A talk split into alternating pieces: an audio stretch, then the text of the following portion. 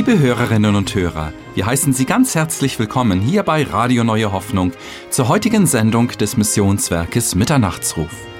Es spricht jetzt Walter Dürr zu Ihnen, doch vorher liest Ihnen Peter Malgo die Schriftlesung. Die Mitarbeiter des Missionswerkes Mitternachtsruf wünschen Ihnen viel Freude und Gottes reichen Segen beim Zuhören dieser Botschaft.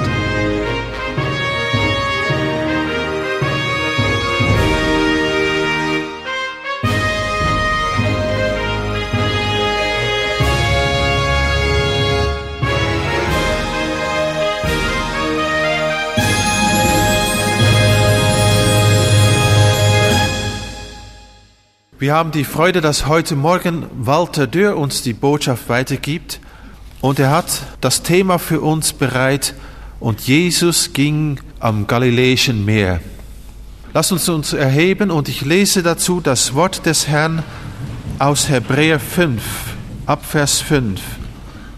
Also auch Christus hat sich nicht selbst in die Ehre gesetzt, dass er hoher Priester würde, sondern der zu ihm gesagt hat, Du bist mein Sohn, heute habe ich dich gezeugt. Wie er auch am anderen Ort spricht, du bist ein Priester in Ewigkeit nach der Ordnung Melchisedeks. Und er hat in den Tagen seines Fleisches Gebet und Flehen mit starkem Geschrei und Tränen geopfert zu dem, der ihm von dem Tode konnte aushelfen. Und er ist auch erhört, darum, dass er Gott in Ehren hatte. Und wiewohl er Gottes Sohn war, hat er doch an dem, was er litt, Gehorsam gelernt. Und da er vollendet war, ist er geworden allen, die ihm gehorsam sind, eine Ursache zur ewigen Seligkeit, genannt von Gott ein hoher Priester nach der Ordnung Melchisedeks.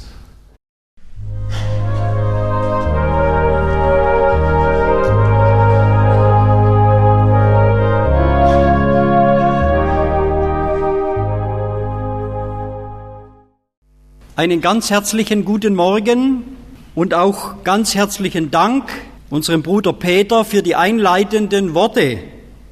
Wir wollen jetzt zum Thema gehen und ich möchte euch sagen, es wird nur ein Teil sein, was ich euch daraus weitergeben werde. Es ist mir manches wichtig geworden, aber mit Gottes Hilfe wird er auch da unsere Herzen erreichen.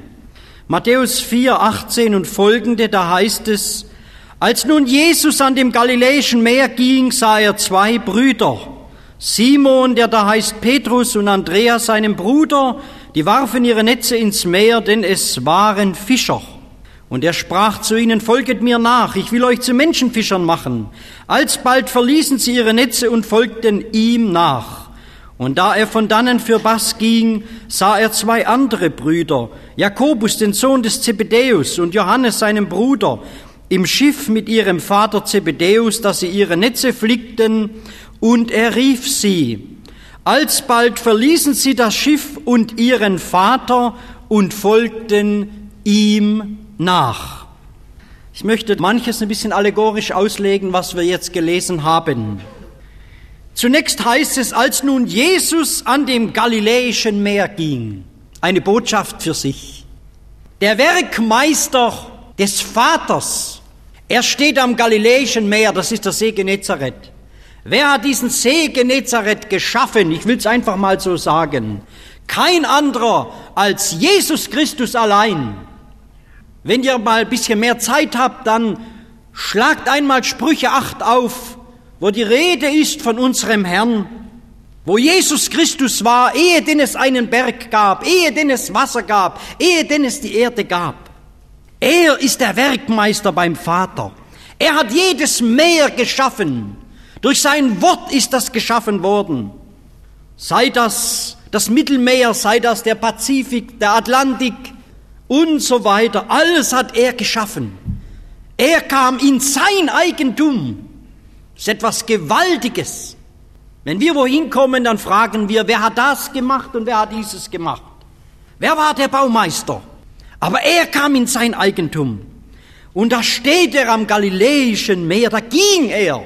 Jesus war in Bewegung. Wenn wir heute von Stränden hören, von Seen, schönen Seen und so weiter, dann sehen wir meistens so im, im, im Geiste, sehen wir Prospekte, wie die Leute sich in der Sonne ahlen um eine braune, schöne Haut zu bekommen und so weiter.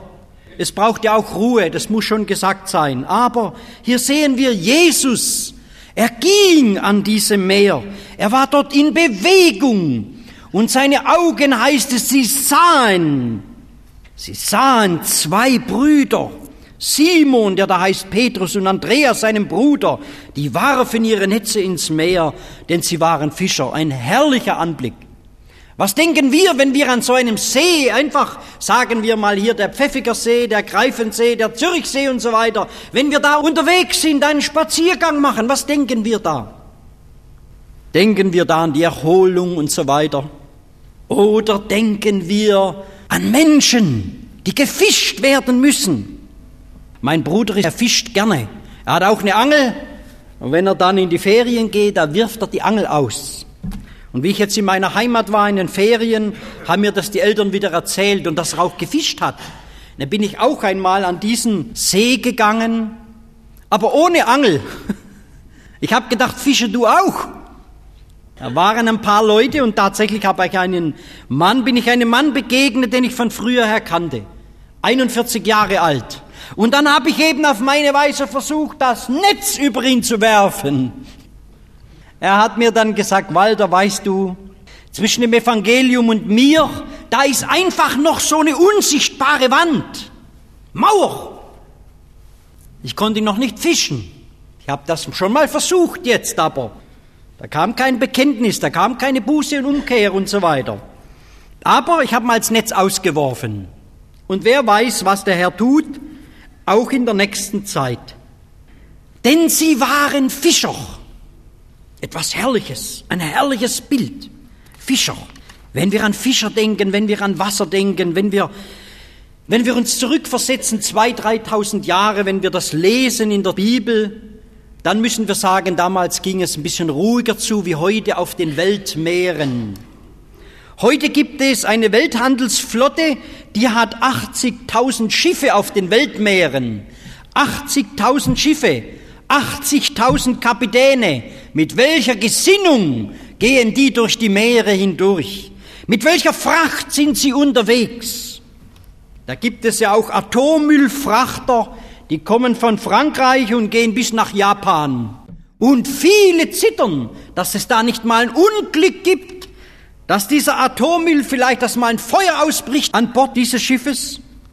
Und da sollen ja Dutzende von Transporten stattfinden in den nächsten Jahren bis zum Jahr 2020.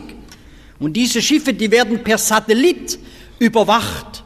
Wehe, wenn es einen Unfall gibt. Diese Weltmeere, die werden verschmutzt.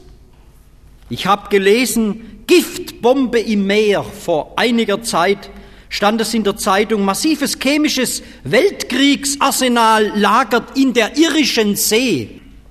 Da heißt es, dass circa 25.000 Tonnen chemischer Waffen aus dem Zweiten Weltkrieg von den Deutschen dort in der irischen See versenkt wurden. Und insgesamt soll die Royal Navy seit Kriegsende mindestens 145.000 Tonnen solcher Waffen in britischen und irischen Gewässern versenkt haben. Und da hat es viel, diese chemischen Waffen, viel Nervengas, viel Senfgas und so weiter und so fort. Hochgiftige Dinge. Und da erhebt sich natürlich bei den Spezialisten die Frage, wie lange das das hält, bis das diese Behälter mal auseinandergehen, bis sich dieses Gift einmal seinen Weg sucht. Manchmal lesen wir ja von den lieben Fischen, dass zu Tausenden schwimmen sie tot im Wasser. Warum denn? Die haben irgendetwas bekommen, was ihnen nicht gut getan hat. Diese Verschmutzung auf den Weltmeeren, die nimmt zu. Oder denken wir an den Bohrinselskandal von Shell. Was war das doch für ein Rufen von vielen Aktivisten, damit das Wasser rein bleibt, damit wir gesunde Fische essen können. Was gibt es doch heute für einen Streit wenn es um den Fischfang geht, denn heute schreiben sie schon Grenzen des Wachstums beim Fischkonsum. Und ich habe gedacht, und wir, wir Einzelne als Christen, fischen wir auch, wenn einer ein Anrecht hat, dann doch wir. Ohne Buße geht's doch nicht. Da werden alle Fische verenden. Die Menschen, Sie brauchen doch eine Neuorientierung, eine Sinnesänderung. Darum müssen sie ins Netz, um herausgefischt zu werden. Es gibt also über 80.000 Schiffe auf den Weltmeeren, über 80.000 Kapitäne. Was transportieren sie, was kippen sie unter anderem auch über Bord? Und ich habe mich gefragt, welcher Kapitän ist mir am sympathischsten? Ich möchte das ein bisschen allegorisch auslegen. Ich habe ein paar Kapitäne ein bisschen unter die Lupe genommen und mich gefragt, unter welcher Flagge fahre ich? Es gibt zum Beispiel einen kapitalistischen Kapitän. Kapitalistisch. Kapitalismus, das heißt Wirtschafts- und Gesellschaftsordnung, deren treibende Kraft das Gewinnstreben Einzelner ist. Das kann man zum Guten verwenden, aber eben auch zum Schlechten verwenden. Kapital ist gut, wenn wir es in rechter Art und Weise einsetzen. Wenn ich an Salomo denke, der hat auch Schiffe gehabt. Und er hat das Gold von Ophir geholt, damit der Tempel gebaut wurde. Der hat da gute Ideen gehabt. Kapitalismus im rechten Sinn. In diesen Tagen habe ich gelesen, dass ein Mann mit sage und schreibe 800 Millionen Dollar in Lagos verhaftet wurde. Ein Nigerianer hatte diesen Betrag in der Tasche. Ja, wie der das hatte, das stand in der Zeitung geschrieben. Und da haben sie dann geschrieben, das muss Geld sein, von Drogen. Da geht es um Drogen. 800 Millionen hat der Mann in der Tasche gehabt. Was hülfe es dem Menschen, wenn er die ganze Welt gewönne und nehme doch Schaden an seiner Seele? Also ich nehme diese Sachen jetzt vielleicht ein bisschen oberflächlich durch, seid mir nicht böse, aber wir wollen uns einfach fragen, welcher ist uns so sympathisch? Wo neigen wir hin in unserem Leben, auch als Christen? Es gibt einen anderen Kapitän, so ein sozialer Kapitän. Da denken wir daran, gute Werke zu tun, dass jeder das Gleiche hat und jeder soll gleich viel haben und so. Sozialismus, Gesamtheit der Theorien, politische Bewegungen und Staatsformen, die auf gemeinschaftlichen oder staatlichen Besitz der Produktionsmittel und gerechte Verteilung der Güter hinzielen, sozialisieren, vergesellschaften, verstaatlichen. Ist uns das nicht ein Wort wie aus der ehemaligen DDR? Es wird alles verstaatlicht, es gehört alles dem Staat. Was ist am Ende dabei herausgekommen? Oder denken wir einfach an gewisse Länder. Was hat dieser reine Sozialismus gebracht? Theorien, die einfach nicht gebunden sind ans Wort Gottes. Liebäugeln wir mit so einem Kapitän? Oder denken wir an den Kapitän, an einen liberalen Kapitän? Haben wir den lieber in unserem Leben? Wir sagen schon Jesus, aber im Stillen herrscht eben doch ein anderer. Der liberale Kapitän sehe die Sache nicht so eng. Liberal heißt vorurteilslos. Liberalisieren, von Einschränkungen befreien, freiheitlich gestalten. Liberalismus, das ist eine Denkrichtung, das habe ich alles aus dem Duden, Konrad Duden, Denkrichtung, die die freie Entfaltung des Individuums fordert und staatliche Eingriffe auf ein Minimum beschränkt sehen will. Auf ein Minimum beschränkt. Liberalismus, liberal sein, das ist, wenn ich alles hineinlasse in mein Leben, wenn ich den Fernsehapparat andrehe und lasse das alles so kommen, all die Schwämme, all diesen Unflat, was da heute alles hineinkommt in das Wohnzimmer des Menschen, in jedes Haus hinein. Prostitution, Homosexualität, Blutschande, Scheidungen, Ehebruch, Sadismus, das kommt alles da hinein in diese Wohnhäuser. Und auf einmal wird jede Lebensform als gut und richtig dargestellt. Es ist interessant, dieser Liberalismus, liberal sein, also nochmal, die die freie Entfaltung des Individuums fordert und staatliche Eingriffe auf ein Minimum beschränkt sehen will. Da denke ich an diesen Satanisten Alistair Crowley, der gesagt hat, tue, was dir gefällt, das ist das ganze Gesetz. Tue, was dir gefällt, das ist das ganze Gesetz. Er sagt, wir müssen die Menschen einer sich ständig wiederholenden Musik aussetzen, die Droge fördern, die Entwicklung im Bereich der Moral steuern. Geschieht es nicht heute? tue alles, was dir gefällt. Oder nichts ist wahr, alles ist erlaubt. Ich habe mir ein Interview ausgeschnitten von einer Techno-Party, da wurden fünf junge Leute interviewt und da sagt eine Sandy, eine der fünf, ein Mädchen, ich habe jetzt gerade so eine Beziehung. Ich habe den irrsinnig gern, sie meint einen jungen Mann. Aber an einer Party muss ich allein sein mit meinen Freunden. Ich will meine Freiheit, ich flirte. Ich möchte später nie denken, ich habe nicht genau das gemacht, was ich wollte. Er, den sie irrsinnig gern hat, er kann genauso flirten, ob er mit Männern etwas hat oder mit Frauen, das muss drin liegen. Liberalismus. Das hat eine junge Schweizerin gesagt. Facts, dieses Magazin. Facts, wer das kennt, der kann das darin wortwörtlich nachlesen. Ich habe jemand irrsinnig gern, sagt sie. Das muss was Gewaltiges sein, wenn ich jemand irrsinnig gern habe. Verliebt über beide Ohren oder noch mehr. Liebe hat der Herr gegeben. Liebe, das ist was Wunderbares. Aber es muss doch in geordneten Bahnen laufen. Was dieses Mädchen hier sagt, wie kann sie ihn irrsinnig gern haben und zugleich an andere Freunde und andere Leute da denken? Flirts mit anderen Leuten haben. Also wenn ich da das Radio anschalte und höre die vielen Liebeslieder, die vielen Beteuerungen, ich hab dich lieb, ich hab dich gern, ohne dich kann ich nicht sein, ich kann ohne dich nicht schlafen und so weiter und so fort.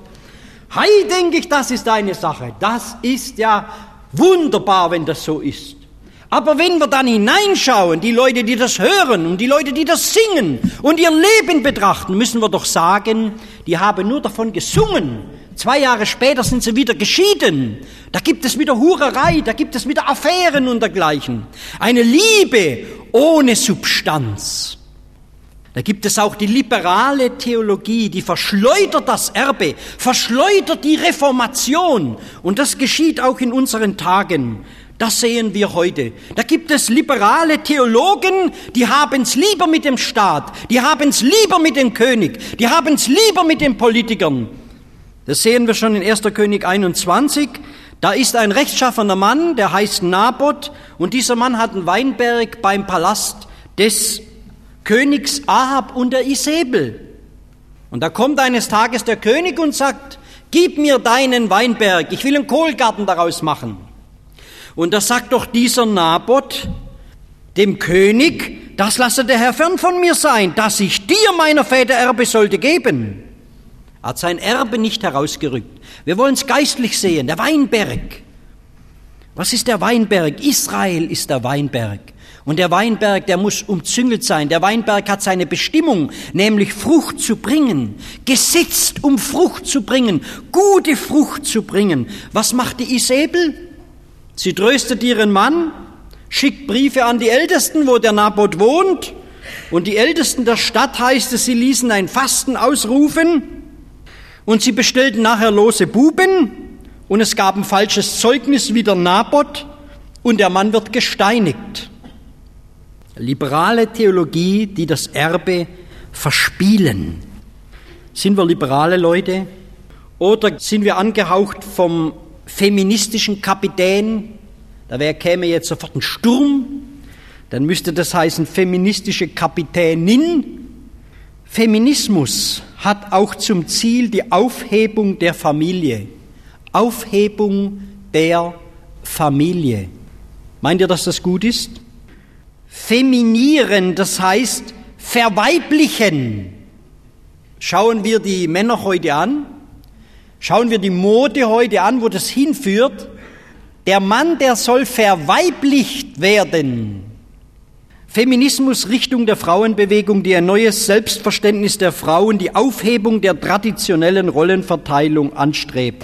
Wir wissen, dass viel im Argen liegt, dass viele Frauen leiden. Wenn wir nur an China denken, die Geschlechtsvorherbestimmung durch den Ultraschall heute, die haben ja tausende von diesen Geräten eingekauft, die Chinesen, um festzustellen, ist ein Mädchen oder ist ein Junge. Ist ein Mädchen, er wird das abgetrieben. Das sind ja Dinge, die sind nicht recht. Da müssen wir ja die Stimme erheben. Denn Gott, der Herr, bestimmt das Geschlecht und nicht Menschen. Aber wenn wir an Feminismus denken, dann denken wir auch heute an dieses Ganze, das Vater unser, das heißt nicht mehr Vater unser, das muss dann Vater Mutter heißen und was weiß ich. Das sind ganz große Verirrungen. Das geschieht eben nur ohne den Heiligen Geist. Die Blutbande soll im Feminismus die radikalsten Führerinnen, die sagen, die Blutbande zwischen Mutter und Tochter, die muss zerrissen werden. Das Kind muss im Reagenzglas zur Welt kommen. Feminismus, Rollenverständnis, Rollenverteilung. Schweden, Schweden hat den höchsten Anteil der Frauen im Parlament. Das soll ja überall durchgeführt werden. Hat der Herr das so gemeint? Ist es wirklich so richtig? Wir haben doch da eine ganz klare Antwort. Oder denken wir an die Abtreibung. Viele Frauen leiden, das müssen wir auch sagen, weil die Männer sie bedrängen und fordern die Abtreibung. Es gibt es auch, aber wir sehen auch Leute im Feminismus, Frauen, die sich konsequent dafür einsetzen, Kinder einfach abtreiben zu können. Oder haben wir einen anderen Kapitän, einen konservativen Kapitän. Das hört sich gut an, konservativ, am Hergebrachten festhalten, Konservativismus am Überlieferten orientierte Einstellung, auf Erhalt der bestehenden Ordnung gerichtete Haltung. Es kann gut sein, es kann sehr gut sein, wenn das Überlieferte der Wahrheit entspricht. Dann ist es sehr gut, konservativ zu sein, unter dieser Flagge einherzugehen, diesen Kapitän zu haben, diesen konservativen Kapitän. Aber wenn es eben nur so ist, wie wir das in der Religion sehen, der Großvater hat so gemacht und der Vater hat so gemacht und wir machen das auch so und es entspricht nicht der Wahrheit, dann ist das Ding eben total daneben. Und das sehen wir auch, die Bewegungen in der katholischen Kirche, wie die hin und her geschüttelt werden mit ihrem Zölibat und anderen Dingen. Wenn wir in 1. Timotheus hineinschauen, da heißt es, von einem Bischof eines Mannes Weib, nüchtern, mäßig, sittig und so weiter. Die Bibel redet doch ganz klar, was in was für Verirrungen sind diese Leute hineingekommen, weil man an der Unwahrheit festhält und so weiter. Wie viele Nöte, weil man festhält an Dingen, die schon so viele Jahre gemacht wurden, anstatt man den Mut hat und zu sagen, wir fragen die Quelle, wir gehen zur Quelle, wir gehen zur Bibel. Es gibt einen anderen Kapitän, der fundamentalistische Kapitän, der wird heute sehr angegriffen. Fundamental. Einer, der nach der Wahrheit sucht, einer, der nach dem Fundament sucht. Ich habe mir da etwas äh, aus einer Zeitschrift herausgeschnitten. Da heißt es unter anderem, kein Begriff der Alltagssprache zeigt deutlicher als derjenige des Fundamentalismus, welche manipulative Macht die Medien besitzen. Fundamentalist scheint heute eine der schlimmstmöglichen Beschimpfungen darzustellen, wenn jemand als engstirnig, stur und fanatisch hingestellt werden soll. Seltsamerweise bezeichnet das gleiche Wort islamische Terroristen und sanftmütige Bibelleser. Ja, der Papst steigerte die Verteufelung des christlichen Fundamentalismus noch durch die Verbindung mit Rassismus. Was ist denn eigentlich Fundamentalismus? Was ist denn das? Das hat es zu allen Zeiten gegeben. Der Apostel Paulus, der sagt uns in Epheser 2,20, so definiert er das da, die Offenbarungen des Alten und Neuen Testamentes, die haben als Grundlage des christlichen Glaubens, da heißt es, ihr seid aufgebaut auf dem Fundament der Apostel und Propheten, wobei Christus, Jesus selbst Eckstein ist. Jesus Christus ist der Eckstein, er ist das Fundament. Die Bibel ist das inspirierte Wort Gottes. Die Autoren des Fundamentalismus grenzen den christlichen Glauben gegen modernistische und andere Verfälschungen ab, insbesondere schaffen sie einen Riegel gegen den theologischen Liberalismus. Und der hat seinen Anfang in der Aufklärung im 18. Jahrhundert. Und als einer dieser Früchte sehen wir auch da den Evolutionsgedanken des Darwin, der heute in jeder Schule propagiert wird unsere Kinder, denen das beigebracht wird. Fundamentalisten, die hat es zur Zeit Luthers gegeben, immer wieder dann, wenn die Bibel als inspiriertes Wort Gottes angegriffen wurde. Da sind die aufgestanden und haben richtigerweise das Fähnlein hochgehalten. Wie halten wir es mit diesem Wort? Sind wir lieber unter der liberalen Fahne oder einer anderen Fahne? Der Herr Jesus sagt in Johannes 14, 15, liebet ihr mich, so haltet meine Gebote. Das ist also der richtige Kapitän, der fundamentalistische Kapitän, der sich aufs Wort gründet, der darin verankert ist. Liebet ihr mich, so haltet meine Gebote. In diesen Tagen hat mir ein Bruder eine Kopie gegeben und die lautet Tagebuch einer Bibel. Kennt ihr das? Einzelne? Da steht einmal die Bibel in einem Haus als Zeuge auf gegen die, die sich diese Bibel eben gekauft haben. Normalerweise schreiben Menschen ein Tagebuch, hier schreibt mal eine Bibel ein Tagebuch. Und ich nehme mal ganz kurz vielleicht ein bisschen was rausnehmen. Was sagt die Bibel über diese Leute, die sich da eine Bibel angeschafft haben? Im Januar eine geschäftige Zeit für mich. Die meisten Familienmitglieder haben den Entschluss gefasst, mich dieses Jahr durchzulesen. Während der ersten beiden Wochen war ich ganz schön in Gebrauch, aber seitdem haben sie mich schon wieder vergessen. Februar, Putztag. Gestern wurde ich abgestaubt und an meinem Platz zurückgestellt. Mein Besitzer hat mich letzte Woche ein paar Minuten benutzt. Er hatte eine Auseinandersetzung und hat einige Bibelstellen gesucht. März, am ersten des Monats habe ich einen geschäftigen Tag verbracht. Mein Besitzer wurde zum Präsidenten der Eltern-Lehrer-Vereinigung gewählt und er hat da die Bibel benutzt, um sich ein bisschen vorzubereiten. April, da kam der Großvater und er nahm, der nahm mich, die Bibel, auf den Schoß und las 1. Korinther 13. Er scheint mehr von mir zu halten als einige der Familienmitglieder. Mai, ich habe einige grüne Flecken auf meinen Seiten. Dies kommt von einigen Frühlingsblumen, die zwischen meinen Seiten getrocknet wurden. Juni, ich sehe aus wie ein Sammelalbum. Eines unserer Mädchen hat geheiratet. Ich bin voll mit Zeitungsausschnitten. Juli, heute wurde ich in den Koffer gepackt. Ich denke, dass wir in die Ferien fahren werden. Wie gerne würde ich zu Hause bleiben. Ich weiß ja, dass ich mindestens zwei Wochen lang in diesem Koffer eingeschlossen bleiben werde. August, ich bin immer noch im Koffer. September, endlich wieder zu Hause an meinem alten Platz. Ich habe viel Begleitung. Zwei Frauenmagazine und vier Komikheftchen sind auf mir gestapelt. Ich wünschte, ich würde so viel gelesen werden wie Sie. Oktober.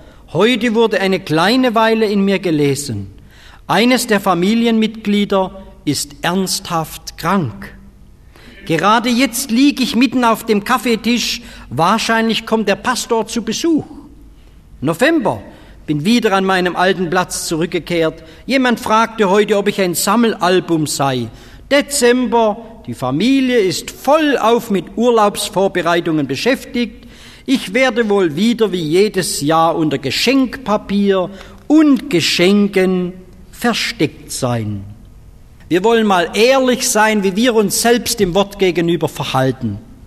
Wir wollen das mal ehrlich tun. Von dieser Kanzel aus ist oft gepredigt worden, bist du ein Vorhofschrist? Du bist wahrscheinlich ein Vorhofschrist. Oft sind wir das. Wir lesen ein Kapitel, wir lesen etwas und wenn das später wiederkommt, denken wir, ach, das habe ich schon gelesen.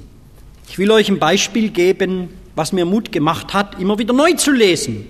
In den Ferien war ich an der Grenze zu Liechtenstein, hatte da fast keine Grenze.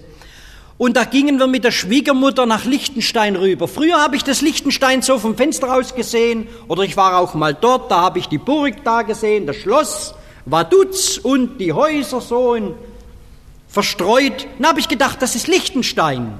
Jetzt dieses Mal sagt sie, komm, wir gehen da mal Liechtenstein ein bisschen weiter rein. Wir fahren da den Berg hoch, immer höher, und dann geht's durch einen Tunnel durch. Sind wir durchgefahren. Und plötzlich war da etwas ganz Neues, das hat auch zu dem Lichtenstein gehört. Schön eingebettetes Tal, dieses Malbun. Habe ich gedacht, das habe ich ja gar nicht gewusst. Da habe ich einen erweiterten Horizont bekommen von diesem Lichtenstein. Und so habe ich gedacht, schaut, so ist es auch in unserem Leben. Wir denken, ich weiß schon, ich kenne schon. Ich kenne schon meine Nächsten, kenne ihn eben nicht. Und wie die Königin von Reich Arabien kam, hat sie gesagt, ich habe nur vom Hören sagen gehört, aber jetzt, es ist mir nicht die Hälfte von dem gesagt.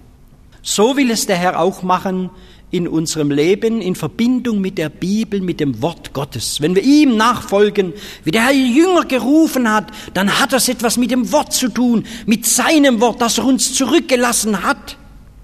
Sonst bleiben wir Vorhofschristen. Vorhofschristen. Und wenn wir Vorhofchristen sind, dann fallen wir oft in Versuchung. Und da will ich auch etwas sagen. Wir haben dort beim Spaziergang in diesem Malbun, da haben wir plötzlich ein paar Frauen gehört, die haben gesagt zu ihren Kindern, Kinder, kommt schnell, da drüben sind Murmeltiere. Ich denke, ihr wisst, was Murmeltiere sind. Bin ein bisschen weit weg von euch. Jetzt ist Folgendes passiert. Die Kinder, die sind da auf das Feld gerannt nach den Murmeltieren. Und was habe ich dann gesehen? Ich kann es nicht so gut. Vielleicht kann es einer besser mit zwei Fingern. Ein kräftiger Pfiff und nachher noch einer. Und alle gingen in Sicherheit. Die Murmeltiere, da war einer da, der war der Polizist. Der hat mit seinem Pfiff zu den anderen gesagt, Gefahr, runter in die Löcher. Weg, weg waren sie. Wie denken wir untereinander? Tun wir auch einander so helfen? Sagen, du, da ist Gefahr.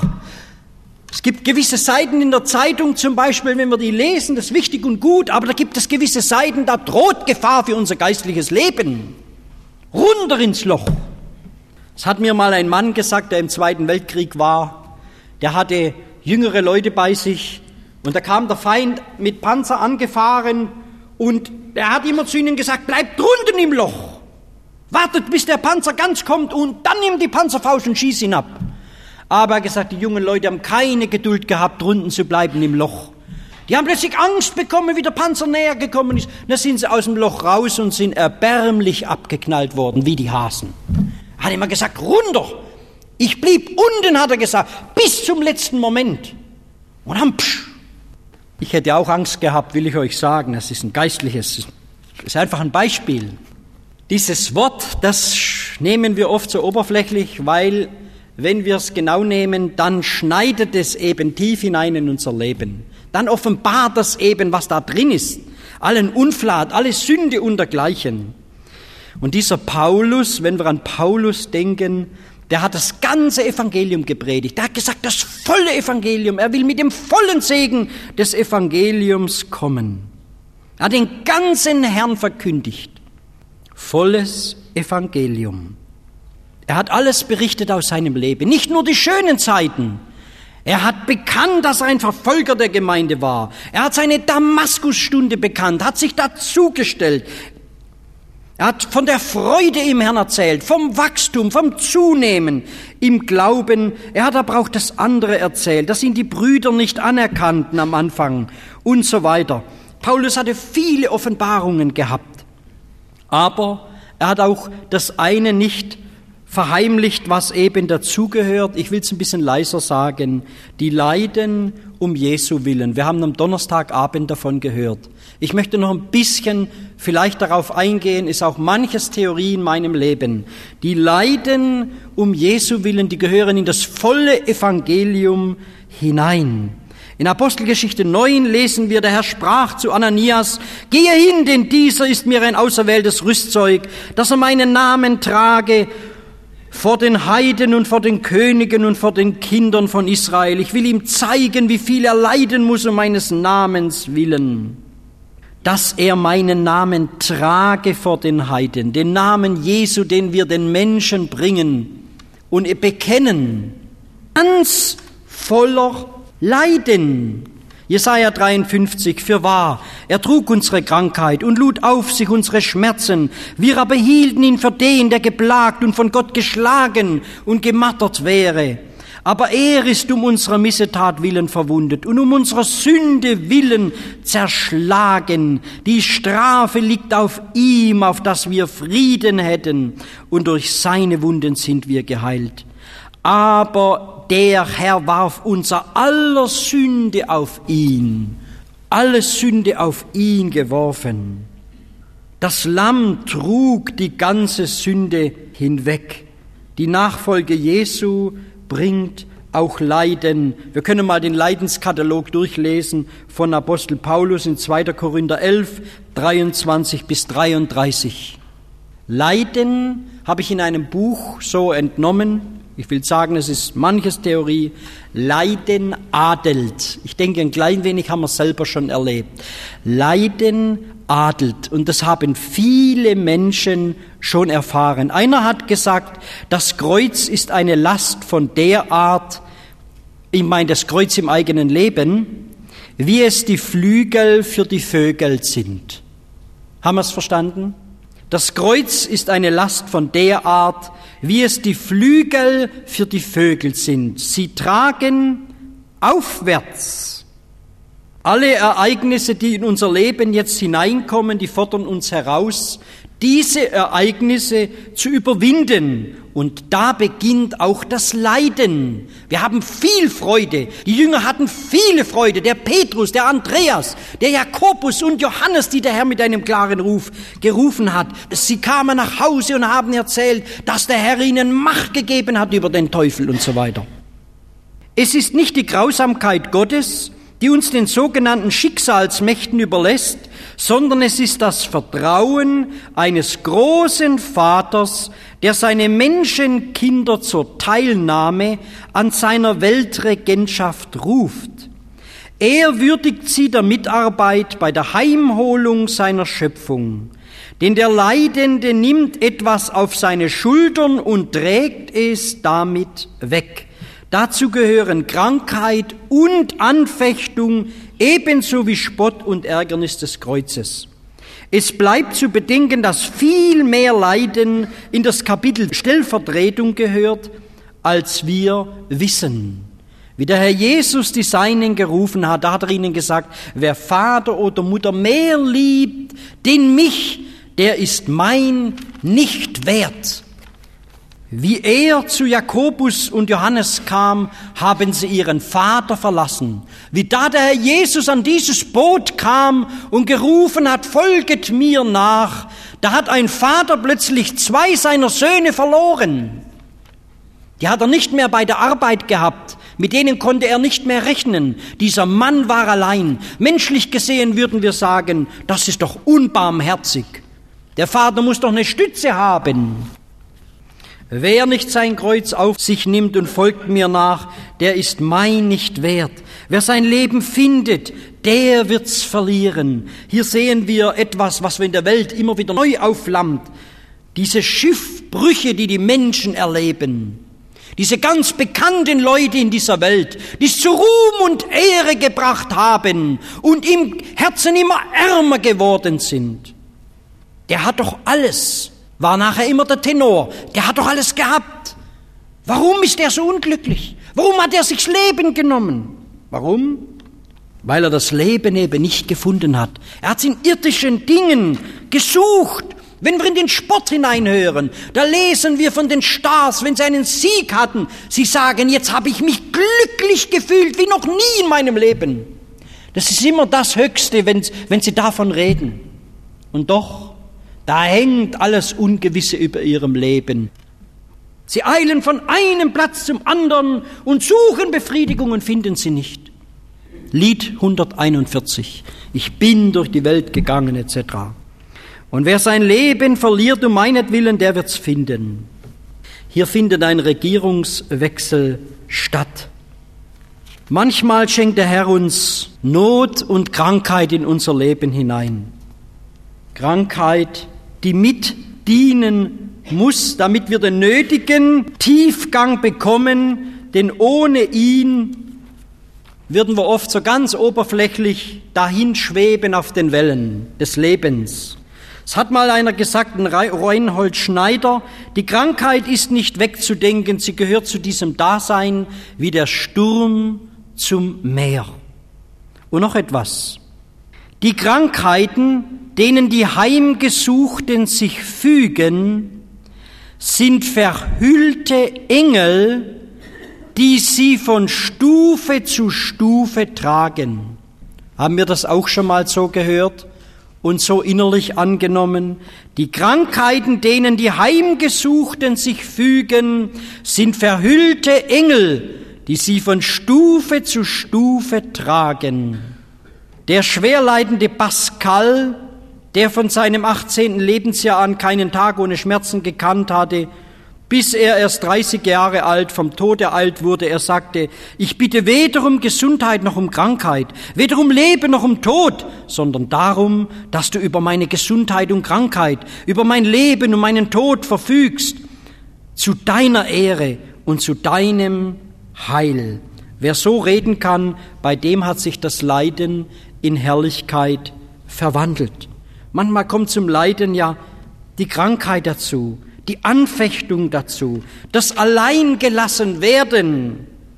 Können wir ja an liebe Brüder denken, die alleine sind, die jetzt alleine sind. Ganz alleine. Da kann kein Arzt mehr helfen. Ein Mensch, der zum Mitarbeiter Gottes geworden ist, sagte einer, kann durchaus von Gott gezielt in Anfechtung geführt werden. Gott stellt ihn derart auf die Probe, dass er ihm vorübergehend seine ganze Unterstützung entzieht.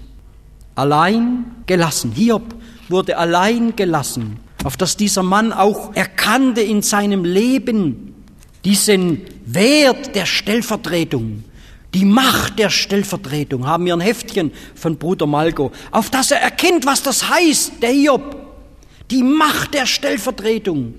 Wie wichtig ist die Stellvertretung? Das stellvertretende Leiden. Gott suchte und hat keinen gefunden. Keiner war würdig. Da hat auch der Hiob eine Horizonterweiterung gebraucht. Wenn Martin Luther in Leiden war, habe ich gelesen, dann hat er auf Tische, Türe, Wände und so weiter, hat er immer geschrieben, vivit, vivit, vivit, vivit. Vivit mit Kreide, das heißt, er lebt. Er lebt. Wir haben einen Herrn, vor kurzem durfte ich in Darmstadt bei russlanddeutschen Geschwistern beim Abendmahl teilnehmen und da ist mir das im Herzen so groß geworden. Wir, wir haben einen Herrn. Das haben diese Jünger erlebt, die der Herr gerufen hat. Petrus, Andreas, Johannes, Jakobus. Wir haben einen Herrn. Wie sie auf dem Meer waren und das Meer getobt hat, hat er geboten. Sturm, schweig still. Wir haben einen Herrn. Petrus wurde vom Herrn gerufen. Das lesen wir hier in Matthäus 4,18. Da war auch der Petrus dabei. War der Mann bekehrt, nachdem der Herr ihn gerufen hat? In Lukas 22, 32 sagt der Herr zu ihm, das war später. Und wenn der mal einst du dich bekehrst, so stärke deine Brüder. Ja, wir denken manchmal, wenn wir jetzt so eine Richtung einschlagen, Jetzt, jetzt ist das neue Leben schon da, jetzt ist da, jetzt. Und es ist oft auch ist oft nicht so. Oft ist es nur eine Meinungsänderung. Jawohl, in diese Richtung gehe ich. Da kommt Gutes her. Die Quelle ist gut, die ist richtig. Aber er ist noch nicht der Herr. Sinnesänderung, Meinungsänderung oder Sinnesänderung, da ist ein großer Unterschied. Das sind zwei Paar Stiefel. Da muss zwischendrin noch der Zusammenbruch kommen, der innere Zusammenbruch. Wie der Petrus ausgerufen hat bei dem großen Fischfang, gehe von mir hinaus, ich bin ein sündiger Mensch. Als er dann geweint hat, bitterlich geweint hat über seinen Verrat, da war der Zusammenbruch da bei ihm. Und die Frucht war viele Fische. 3000 an einem einzigen Tag. Wir lesen das in der Apostelgeschichte 2. Er ruft uns mit einem heiligen Ruf. Folge mir nach, ich will euch zu Menschenfischer machen. Ich bin gekommen zu suchen und selig zu machen, was verloren ist. Folge mir nach. Nimm das Netz. Haben wir Mut? Werfen wir das Netz über den Moslem? Werfen wir das Netz über den Spiritisten? Werfen wir das Netz über den Buddhisten und was weiß ich, wie die alle heißen? Das bringt viel Freudigkeit und auch viel Müdigkeit. Es bringt beides. Aber das ist der Wille des Herrn. Wenn wir innerlich zerbrochen sind, wenn wir diesen Zerbruch erlebt haben, dann wollen wir doch auch das Netz auswerfen. Und der Herr wirkt Frucht. Und da ist mir noch etwas dabei wichtig geworden bei diesem Text. Der Herr Jesus, als er sie ruft bei Petrus und Andreas, Sie waren mittendrin im Fischefangen. Sie haben das Netz ausgeworfen. Und das ist etwas sehr, sehr Wichtiges. Das tun wir jetzt. Die Liebe Christi dringend uns also, das Netz auszuwerfen, weil wir wissen, dass die Leute verloren gehen, weil wir wissen, dass sie in die falsche Richtung schwimmen. Das Netz auswerfen. Bei Jakobus und Johannes sehen wir etwas anderes. Die waren mit ihrem Vater im Schiff und sie haben, hier heißt es, sie haben die Netze geflickt. Nach der Aktivität braucht es auch wieder die Stille, die Einkehr, die Buße, was habe ich falsch gemacht, was habe ich, wo habe ich den falschen Kapitän jetzt wirken lassen in meinem Leben? Wo war das jetzt der Liberale? Wo war das der Kapitalistische? Oder wie auch immer die heißen? der Konservative und so weiter. Da gebraucht es dieses Netze flicken, diese Buße, diese Sinnesänderung in der Stille. Einmal werden wir Lohn haben. Siehe, ich komme bald, heißt es in der Offenbarung auf den letzten Seiten, und mein Lohn mit mir zu geben einem jeglichen, wie seine Werke waren. Wir kennen es aus dem Leben, aus dem Geschäftsleben und so weiter. Wir bekommen allen Lohn und oft ist es so ein ausgezogen werden. So geht mir es oft. Ich schäme mich dann manchmal, denke ich, was habe ich jetzt alles gemacht? Wie viel Güte ist mir wieder begegnet? Haben mir andere geholfen und so weiter? Und doch habe ich einen Lohn bekommen. Einen Lohn. Gottes Ziel ist die totale, die ganze Wiederherstellung nicht nur des Menschen durch die Wiedergeburt, sondern der ganzen Schöpfung. Das ist sein Ziel mit dem Fischefangen, mit dem Netz auswerfen. Er wird sie voneinander scheiden und er wird ein neues schaffen. Er will das was Netz auswerfen. Er will Vergebung anbieten jedem Menschen. Dieser göttliche Kapitän, er wird zum Ziele kommen. In 1. Korinther lesen wir, dass er es zum Ziele bringt, auf das Gott alles ist, in allen. Wenn er so weit ist, dann ist das Ziel erreicht. Denn die neue Gesinnung, die ist so nötig, die suchen wir auch untereinander. David war ein Mann nach der Gesinnung Gottes. Er hat ein Herz, wie der Herr es nur verändern kann. Der Saul hat ihn immer wieder aufs Blut verfolgt. Und an einem Tag kam David mit Abisai, er ging in die Wagenburg von Saul und ab seinem Feldhauptmann Abner. Und da war zum Haupt des Saul war sein Spieß in den Boden gerammt und daneben ein Wasserbecher. Da hat ihm der Abisai gesagt, du, jetzt ist die Stunde da, nimm den Spieß und mach der Anfechtung ein Ende. Das hat er nicht gemacht. Er hatte ganz andere Gesinnung gehabt, der David. Wir sehen, er hat nicht menschlich gehandelt, er hat göttlich gehandelt. Göttlich. Und das will der Herr auch durch unser Leben wirken dass wir göttlich handeln, göttlich wirken. Und das geht nur, wenn wir uns von ihm rufen lassen, wenn wir uns richtig in seine Nachfolge rufen lassen. Dann wird dieses göttliche Wesen sichtbar werden. Und dieses Zeugnis wird dann auch die Welt überwinden, dass Menschen ins Nachdenken kommen. Warum kann der so handeln? Wir kommen zum Schluss Psalm 96, 2 heißt es, Singet dem Herrn und lobet seinen Namen, verkündet von Tag zu Tag sein Heil.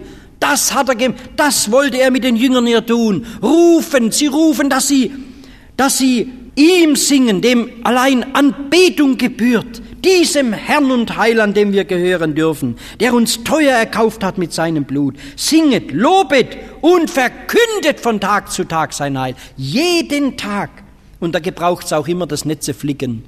Das eine tun, ausschärfen und dann wieder flicken. Buße. Verkündet sein Heil täglich. Ich sage hinfort nicht, dass ihr Knechte seid, denn ein Knecht weiß nicht, was ein Herr tut. Euch aber habe ich gesagt, dass ihr Freunde seid, denn alles, was ich habe von meinem Vater gehört, das habe ich euch kundgetan. Ich habe, ihr habt mich nicht erwählt, sondern ich habe euch erwählt und gesetzt, dass ihr hingehet und Frucht bringet und eure Frucht bleibet. Tu etwas konnte William Buß sagen, dem Gründer und ersten General der Heilsarmee, da stammt dieser Tagesbefehl an seine Heilsoldaten. Du sagst, sagt William Buß, nicht berufen, du solltest eher sagen, den Ruf überhört. Gott ruft dich ja mit lauter Stimme. Lege dein Ohr an die Bibel und höre, wie er dir befiehlt, dass du hingehen sollst, Menschen der Sünde zu entreißen. Lege dein Ohr an die beladenen, gequälten Herzen, bis du ihren jammervollen Hilferuf vernimmst. Stelle dich an die Pforten der Hölle und höre, wie die Verdammten dich anflehen, hinzugehen, um ihre Brüder und Schwestern, ihre Knechte und Herren zu ermahnen, damit sie nicht zuletzt auch dorthin kommen. Und dann schaue Christus ins Antlitz, dessen Barmherzigkeit empfangen zu haben du behauptest, und sage ihm, ob du bereit bist, in diesem Feldzug mitzustreiten, der ganzen Welt seine Barmherzigkeit zu verkündigen. Raffe dich auf, tu etwas, sofort und mit ganzer Kraft. Lies, bete, rede, singe, gib. Gott freut sich, wenn du dich des Heils selber reichlich bedienst. Es freut ihn aber zehntausendmal mehr, wenn du dich hergibst, anderen Menschen zu helfen. Vielleicht sind wir ein verirrtes Schaf geworden. Vielleicht kamen Probleme in unser Leben hinein und wir sind ganz einfach zurückgegangen. Wollen wir darin verharren? Der Hirte, der die 99 im Schafstall ließ, und wie er dann das eine gefunden hat, hat er es gescholten? Hat er es gescholten? Nein, es hieß einfach, und er nahm es auf seine Schultern und hat es nach Hause getragen. Das war das Erste, was er gemacht hat. Das allererste. Wollen wir uns da nicht mit einreihen in so einen gnädigen Herrn, der uns sucht? Er versteht uns ja besser, als uns Menschen kennen. Er scheidet dadurch sein Wort Mark und Bein und ist ein Richter der Gedanken und Sinne des Herzens. Es ist ja nichts verborgen vor ihm. Darum sollen wir ja zu ihm kommen. Er ist der Bischof unserer Seelen und er will alles neu machen. Was für eine Freude war dann im Stall, wie es wieder im Stall war. Komm zurück, komm zurück in den Stall, komm zurück zu deinem Herrn. Bei ihm ist viel Vergebung. Amen. Sie hörten soeben eine Botschaft von Walter Dürr mit dem Thema Und Jesus ging am Galiläischen Meer. Wir hoffen, dass es Sie innerlich angesprochen hat. Falls Sie Fragen haben oder seelsorgerliche Hilfe wünschen, möchten wir Sie von ganzem Herzen ermutigen, doch Kontakt mit uns aufzunehmen. Direkt im Anschluss an diese Sendung haben wir noch wichtige und interessante Informationen für Sie. Betreffend Verlagsinfos, Veranstaltungen des Missionswerkes Mitternachtsruf, vielleicht ganz in Ihrer Nähe, Kontakt bzw. Bestellmöglichkeiten und anderes mehr. Deshalb bleiben Sie dran.